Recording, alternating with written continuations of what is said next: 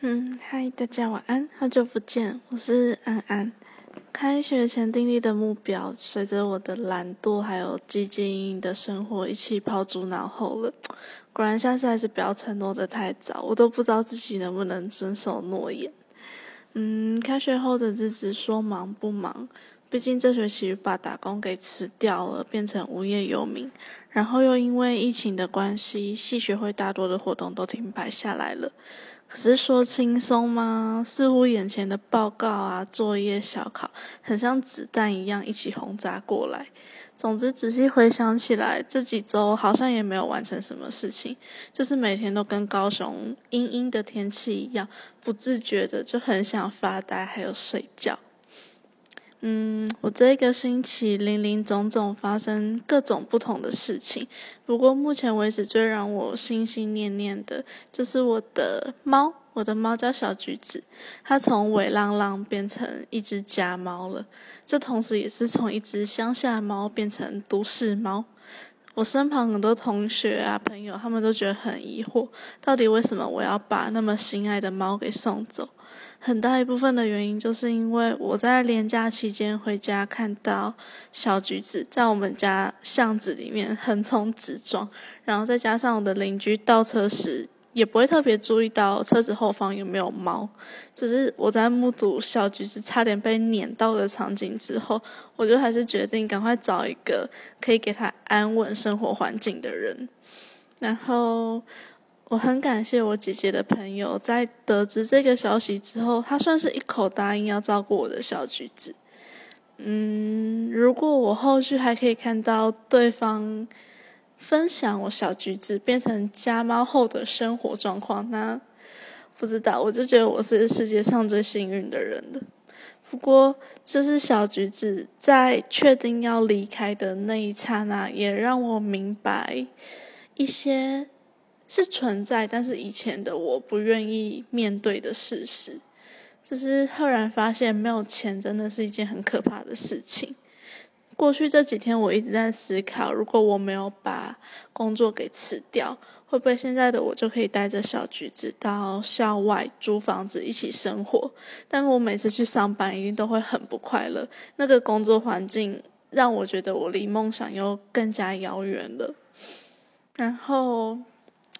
其实还有其他很多的因素，我想了很多，不过好难以言喻哦。我觉得小橘子在我这庸庸碌碌的几天，算是激起的涟漪吧。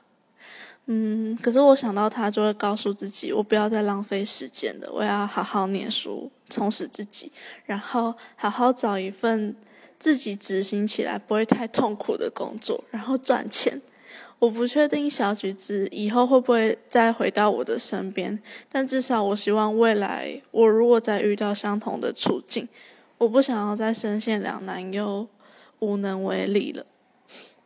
小橘子是我生命里相处起来最投合的一只猫。嗯，听我说话的你们，生活中也遇过让你们印象深刻的动物吗？这是今天的主题，愿意分享的你们就在底下告诉大家吧。嗯，然后另一件事情是，这周四早上的写作课，班上决议我们要试用看看，嗯，线上教学的形式的。这虽然是说这是为了可能发生的变故在做准备，可是不得不说，这临时的转换真的很不适合我这种自制能力不够坚强的懒人。就是对于这项变化，嗯，眼前的好处了。我目前想到就是，我终于有。空堂可以稍微休息一下了，因为我的周三跟周四都是满堂的。其实这两天下来，真的会有虚脱的感觉。然后另一个好处是，我就发现作业如果小小的迟交，老师也不会立刻发现。不过我真的觉得这个应该算是算是利，也算是弊吧。